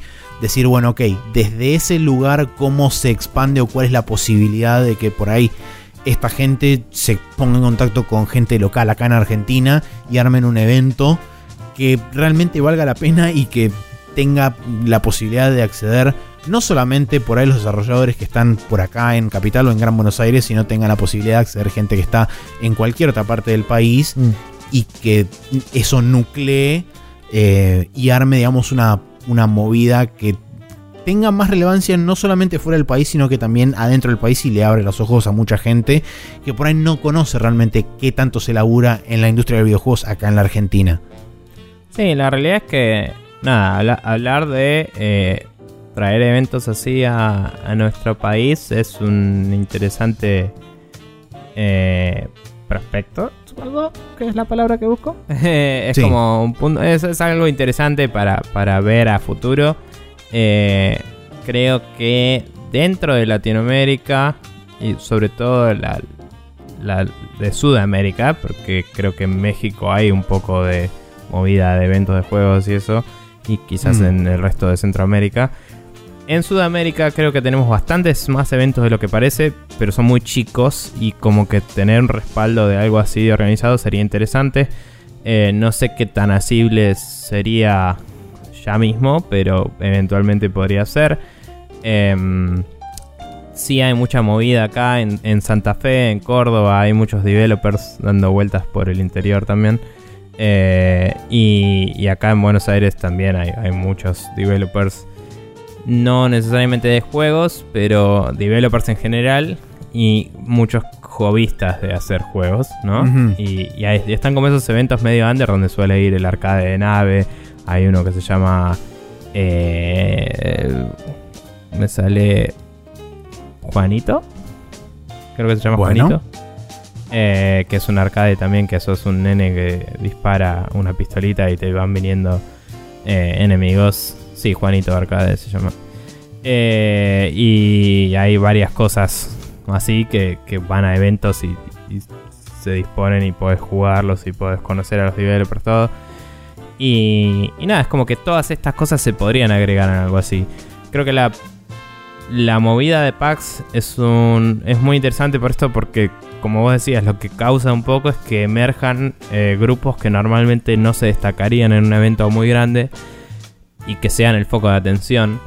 Así es como empezó PAX, así es como se volvió gigante, así es como hoy en PAX ya es difícil que pase eso, ya es difícil que alguien nuevo tenga el foco porque ya se hicieron muy grandes los chiquitos. Pero a pesar de que en Estados Unidos ya no pueden lograr eso, probablemente en Australia tampoco, en otros países ayudando a, a los que hacen los eventos locales lo pueden lograr y pueden ayudar a que crezcan en la industria todos los los indie devs y eso lleva a lo que nosotros medio reconocemos como los juegos, no solo indie, sino los juegos que están en un... eh, mm, me sale clase B, pero no, los que no son triple A, eso. Eh, Claro. Doble Sí, A, sí, sí. se dice. ¿No? Doble A sí puede ser. Eh, sí, pero los que andan en un rango entre 20 y 40 dólares suelen salir de eh, comunidades de esas que por ahí va gente, se conoce o, o va un inversor, conoce a un developer que está haciendo una premisa interesante y le consigue más recursos, le pone plata, eh, o va un eh, periodista y descubre algo que muy poca gente había visto y le llama la atención a la gente y de golpe esa persona tiene exposición mediática para llevarlo adelante gracias a algún tipo de funding y cosas así que sin eventos así es más difícil que pase porque estos eventos son muy importantes para conocer gente y hacer lo- networking, ¿no? Como le dicen. Sí. Eh, y creo que está buena la movida. Eh, me parece que es. eh, que, que es muy interesante que PAX se proponga hacer esto. Y que ojalá que lo pueda llevar de a poco a todos los continentes. Porque Sí. creo que. Para la gente por ahí que, que no tiene mucha idea, eh, sería algo similar, por supuesto que a una escala totalmente diferente, pero a como fue la última EVA, con la única diferencia que tendría que estar muchísimo más concentrado en lo que es videojuegos, tendría que ser un lugar que estuviera dispuesto para darle predominancia a lo que son las muestras justamente de los juegos y demás Mm. que tienen los desarrolladores, porque en PAX también se acostumbra mucho a tener paneles eh, que ahora hoy en día se distorsionó un poco, pero originalmente eran más que nada paneles de los mismos desarrolladores que llegaban a presentar sus juegos, explicando sus problemas, sus aventuras, qué retos tuvieron que, qué cosas tuvieron que hacer, digamos, para poder lograr el juego que hicieron, qué aprendieron, postmortems y demás.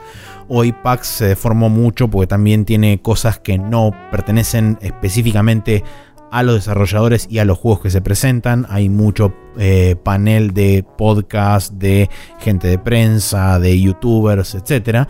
Pero creo que eh, con el aporte de PAX y más que nada lo que dice acá en la misma, en la misma página del CG Play, que la idea de ellos es que si bien los organizadores van a pertenecer a cada uno de los países, ellos como patrocinadores, si se quiere, lo que aportan es el know-how, la experiencia de, de organizar justamente eventos y eso creo que es muy valorado o muy valuable a la hora de poder organizar un evento y que esté bien eh, compuesto y que todo funcione como debería funcionar y demás, eh, sabiendo que hay gente que se ocupa detrás de, esto que está organizado en su momento PAX o que sigue organizando PAX, además de que el hecho de utilizar el nombre de PAX es como que lleva cierta responsabilidad y los chabones no van a tirar su renombre o su prestigio a la basura, sino que se van a ocupar realmente de que las cosas se intenten hacer bien.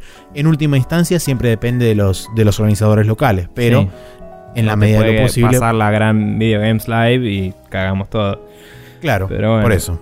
Eh, yo diría que el ejemplo más cercano que tengo a lo que es un PAX acá en Argentina no tiene que ver con los videojuegos, sino que es la Crack Bang Boom que se hace en Claro, eh, bueno. Rosario. Yo no fui nunca, años. pero tengo, No. digamos, referencia de gente que ha ido como rayos catódicos justamente. Sí, yo, yo tampoco fui, pero tengo amigos que han dibujado fanzines y toda, la toda su vida. Y, y además los pibes de rayos reportaron sobre eso muchas veces. Y amigos que han ido. Y todos los años soy un pelotudo y no voy. Voy a ver si este año dejo de ser un pelotudo. O si decido renovar, así, tipo tilde en la cajita de pelotudo. Eh, pero la verdad es que en ese lugar hay.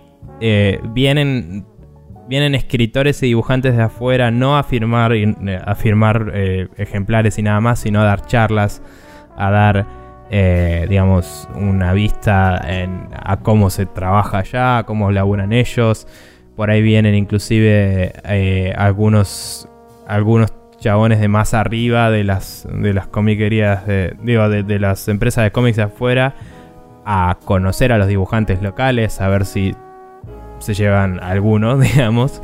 Eh, como que es más orientado al trabajo y a el hacer cómics que, que al consumirlos. digamos. O sea, vas y te compras los cómics de la mano directamente del, del que lo hizo. Em, y los puedes pedir que te lo autografíen y todo. Pero literalmente el que te atiende es el que lo hizo, no es solo una comiquería y solo tipo eh, vino eh, tal famoso a firmarte algo o sacarse una foto con vos. Claro, no es el stand de un negocio, sino que es el mismo autor que te firma y te vende las cosas. Es, es un poco... Sí, es como si la feria del libro tuviera talleres de escritura, ponele. Claro. Es, como, bueno, en realidad la EVA también era eso. Eh, hoy la última fue eso bastante de nuevo, por suerte. eh, pero a nivel de escala y a nivel de escala y de y de importancia y de lo que mueve, me parece que se parece más la Crack Bam Boom que la Eva por una cuestión de que la Crack Bam Boom viene siendo muy exitosa y estando muy presente y siendo en Rosario que no es capital federal, ¿no? Eh, no lo digo despectivamente, lo digo como prácticamente mucha gente de Capital se va para Rosario para ese evento. Y eso no pasa. o sea, la gente de Capital no se mueve, ¿me entendés? Sí, sí, tal cual. Y eso es raro. Entonces digo, ese es el nivel de... E, es como lo que más puedo comparar con PAX allá, donde pones un PAX East y toda la mitad de Estados Unidos, este, va a PAX East. y algunos del oeste.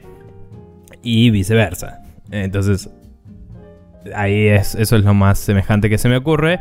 Y con suerte eh, se podrá lograr algo así algún día para videojuegos, con, con o sin ayuda de PAX. Pero creo que PAX haciendo eso alrededor del mundo va a ayudar mucho a la industria a crecer y a incorporar nuevo talento. ¿no? O a destacarlo de la mierda también, si no. Pero bueno. Que eso también es una skill que hoy en día es muy necesaria. Sí. Pero bueno, nada. No tengo mucho más que decir. Yo tampoco. Bien, nos vamos a la mierda. Eh, vamos a hablar eh. de recomendaciones de la semana y después nos vamos a la mierda mejor.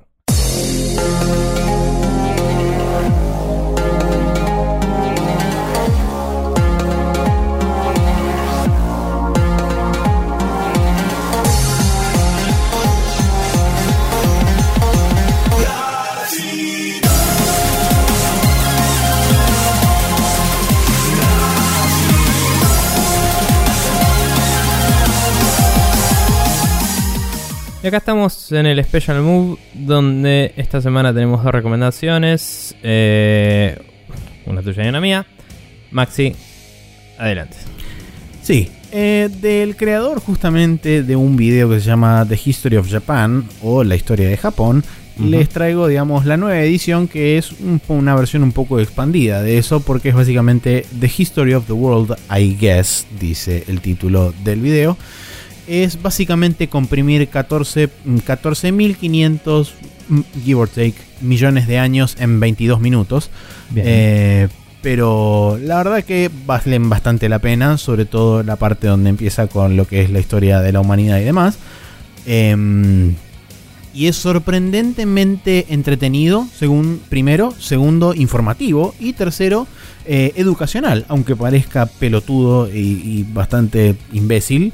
Eh, realmente cuando lo vean la primera vez van a decir, ¿y cómo carajo esto puede ser informacional, entretenido y este, educativo? Cuando terminan el video dicen, la verdad que tenía razón, che. Eh, así que por esas tres razones lo recomiendo. Lamentablemente está en inglés, así que para la gente que no entiende, no sé si tiene subtítulos en vivo, closed captions, Sarasa, porque es YouTube. Pero capaz si alguna alma caritativa se hizo. No, no hizo nada, así que no tiene subtítulos de ningún tipo. Em, pero bueno, eh, capaz que encuentran a alguien que lo hizo un mirror y le puso subtítulos en castellano. Eh, si no, véanse este video que la verdad que lo recomiendo mucho porque no solo es gracioso, sino que de nuevo eh, entretiene e informa. Bien. Bueno, eh, yo por mi parte tengo una recomendación que requiere del gasto de cierto bill metal que es llamado dinero, pero me parece que lo amerita. hace unas semanas estaba pensando si recomendar o no este, esta en particular. Pero después de seguir consumiendo el material asociado a este gasto de dinero, eh, dije, la verdad es que me está valiendo mucho la pena y es suscribirse a giantbomb.com porque tiene algunas joyas increíbles como This is the Run y eh, Metal Gear Scanlon, que son dos de las sagas de videos más graciosas que vi en mi vida. Y básicamente una es eh, Drew Scanlon y, y, Dan Reichert jugando al Metal Gear. Dan Reichert es un fanático del Metal Gear que eh, lo jugó 75.000 veces. A pesar de eso, se olvidó de muchas cosas que durante el video es como a cada rato pasa algo. Es tipo, ah, cierto, me olvidé de eso. Y tipo, Drew se murió zarpado y cosas así. Momentos muy graciosos cada vez que tipo tiran alguna referencia pelotuda o dicen algo bien machista porque es un juego japonés o algo así. Es como que los dos se cagan de risa o tiran algún comentario boludo.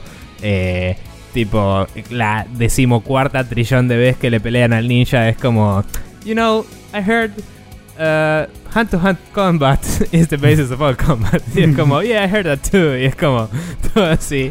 Y nada, está buenísimo. La estoy pasando súper bien, reviviendo momentos de Metal Gear mientras mi Play 3 está muerta y no puedo hacerlo de mano propia.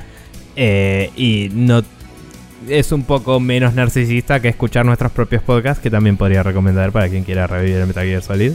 Em, pero bueno, nada, eh, la estoy pasando muy bien. Y en This Is the Run está jugando con Vini Calavera, eh, también eh, Vini Caravela. está jugando Dan Riker también. Y están jugando al contra. Y básicamente toda la serie de videos de nueve videos empieza con: En este video vamos a ganar el contra. Y es como cuando de golpe, eh, spoiler alert, lo logran en el episodio 9 es el mejor momento de la Tierra.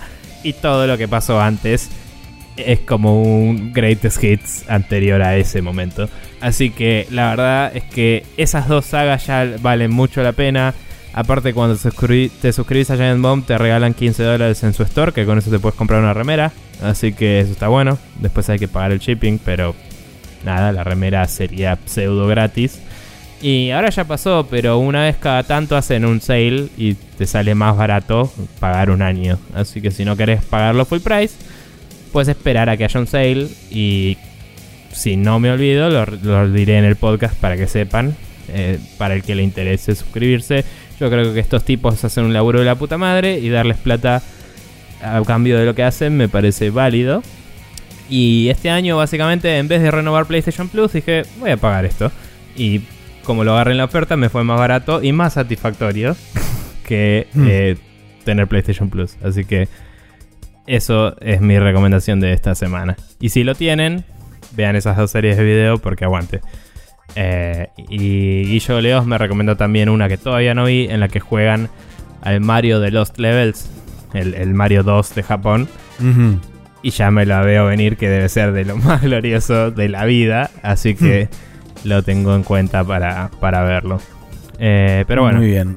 Nada, grandes momentos. Ah, y está el momento en el que Dan promete comerse un sombrero.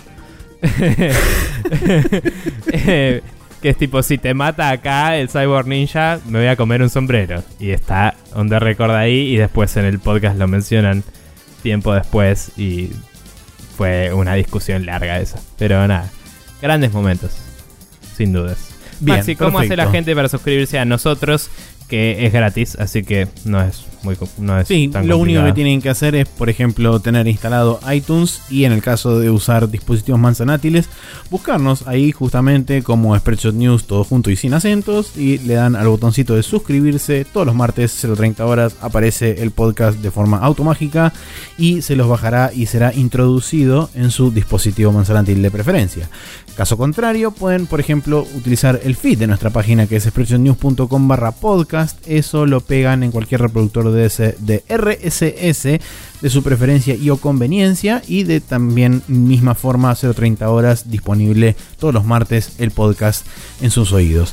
Tercera opción es iBox en iBox en ibcortaox.com. También nos buscan como Spreadshot News todo junto se suscriben también al feed por ese medio y pueden disfrutar de nuestros podcasts. Y para la gente que quiere ir hacia atrás, retroactivamente hacia los inicios del universo Sprechotil, puede hacerlo en archive.org, que es eh, la dirección correcta, es https barra archive.org barra details barra Spreadshot News Podcast. Ahí están tanto los debriefing como los backslash del Metal Gear que justamente recién mencionaba Nico, como también eh, todos, absolutamente todos los podcasts desde el capítulo 0 hasta el 248 inclusive y más en el futuro. Eh, para lo que respecta a Videomagia de esta semana en youtube.com barra News TV, tenemos el día miércoles Retro Japón en Super Mario World, la parte número 2. Y después de eso tendremos que juntarnos y seguir grabando más cosas eventualmente para que pueda volver a ver contenido. Primero involucrará terminar el Rockman 2 y después continuaremos con el Super Mario World. Sí, señor. Eh, también hay algunas otras cosas que podemos pensar de ir arrancando eventualmente. Y eh, ya que mencionabas lo de Archive, estaba pensando que algo que podemos hacer es también agarrar algunos sets de capítulos y armar subcolecciones, como una con todos los los spoiler casts y otra con todos los de Metal Gear y otra con todos los de Witcher, porque esos son dos grupos separados. Y, y, así cada vez que haya algo relevante empezar a agruparlos para que sean de más fácil acceso. Eso es algo que se puede hacer fácil en Archive, así que es algo para tener en cuenta. Eh, sobre todo ahora que ya están subidos, ¿no? Pero nada, gente, espero que les haya gustado. Nuevamente gracias a... Eh, a Diego Cornell por haber puesto eh, nuestro podcast como destacado la semana pasada. Se lo agradecemos mucho. También gracias por eh, coparse que le dije si podés agregarle el link de archive porque no tenemos los capítulos viejos en sitio y lo agregó. Así que se lo agradezco también. Y eh, gracias a ustedes por su paciencia con el, el mail que no estuvo andando bien aparentemente, cosas así. Y eso Recuerden, escríbanos por Facebook y a la mierda por ahora. Vamos a hacer lo posible por tener todo solucionado eventualmente. Pero el mail es probable que sufra bastante con la migración, así que dejemos usarlo por un rato. Y mm, nada, eh, con suerte no habrá problemas en el futuro, eh, pero ese futuro no es ya. Así que eh, seamos felices de que seguimos teniendo este podcast y sigamos para adelante. Eh, y vamos a jugar jueguitos, porque esto ya no da. Me parece una idea excelente, refrescante y cuanto menos divertida. Bien. Pero antes deberíamos aplaudir. Antes deberíamos aplaudir. Pero antes de aplaudir, yo voy a saludar y despedir a la gente hasta la semana que viene, porque si no, este, la gente se queda esperando. ¿Y cuando eh, es todo esto? Eh, al final, ¿qué onda? Entonces, despedimos a la gente como corresponde, hasta la semana que viene, y ahora sí vamos a